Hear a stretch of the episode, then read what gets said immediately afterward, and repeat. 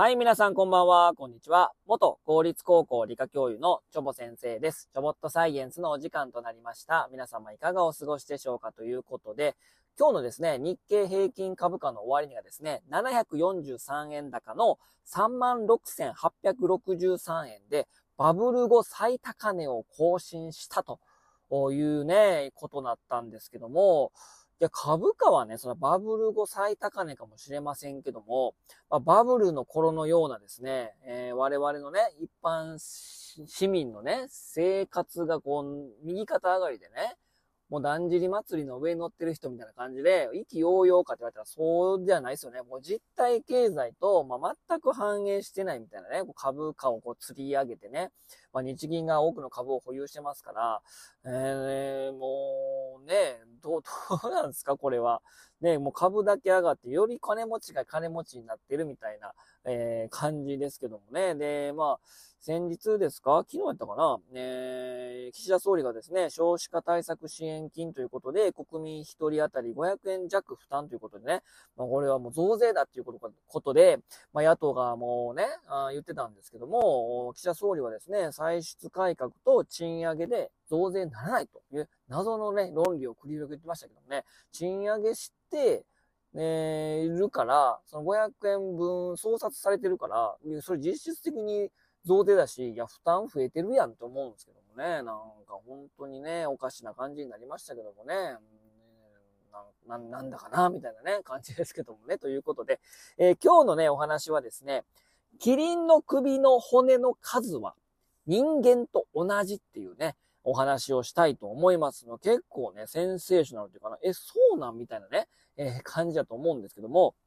えーまあ人間とかですね、犬、まあ鹿、イノシシとか、まあキリンも含めですね、えーまあ動物の骨の数はですね、まあ体のね、大きさも違いますから、まあ様々なんですけども、さっき挙げたね、これら挙げた哺乳類、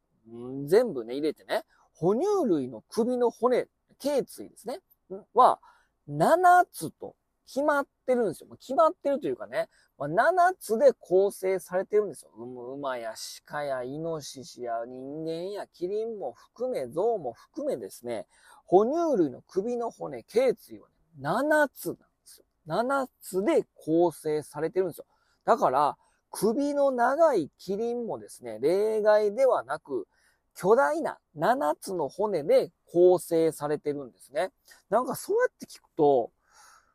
あたかもほ、ほんまですか？みたいなね、こう感じだと思います。え、あんだけ首長いのに、え、我々と首の骨の数一緒なん？みたいなね。ちょっと結構びっくりしますよね。うん。でね、このね、まあ、7つっていうことで、哺乳類は7っていう風にされてたんですけども、2016年に東京大学の研究チームがですね、キリンの骨格や筋肉を詳しく調べたところ、胸椎、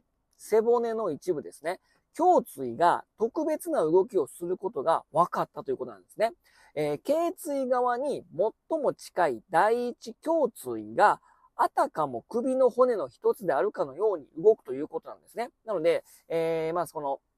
首の骨の7つで構成されてるんだけど、一番、えー胴体側についている、うん首の骨ですね。頸椎ですね。えーなので一番7番目、一番上からね、1、2、3、4ってしていくと、一番7番目、一番胴体に近いところに、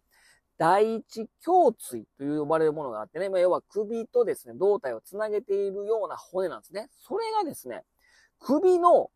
ように動くと。もうやたあたかも首の骨の一つであるかのように動くということなんですね。つまりどういうことかっていうと、キリンの首の骨は7つしかありませんけども、それは哺乳類全部共通ですからね、えーありませんけども、機能的には8つの骨を持っている、要は首の骨の8つみたいな、まあ、頸椎としては分類上にならないんだけど、この第一胸椎が首と同じような働きをする骨がついてるってことなんですよ。なので、8個目の首の骨と、まあ、言っては過言でもないと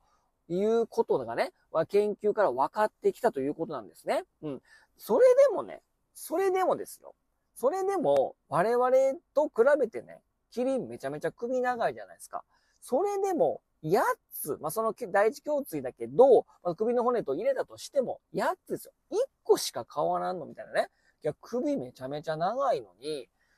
我々よりも骨が1個多いだけなんや。数としてはね。まあ、大きさはね、まあ、全然ちゃいますけどもね。うん。なので、そう考えると、あんなに長い首なのに、人間と一つしか違わないっていうのは、まあ、非常にまあ、不思議な、まあ、ことですよね。ということでね、まあ、あの、キリンね、めちゃめちゃ首長いですから、まあ、哺乳類の中で、えー、動物の中でね、まあ、あの、血圧がね、最も高いっていうふうにね、言われてます。230とか250ぐらいなんですけども、まあそれはそうですよね。えー、まあ脳がね、えー、多くの酸素を消費しますから、そこにね、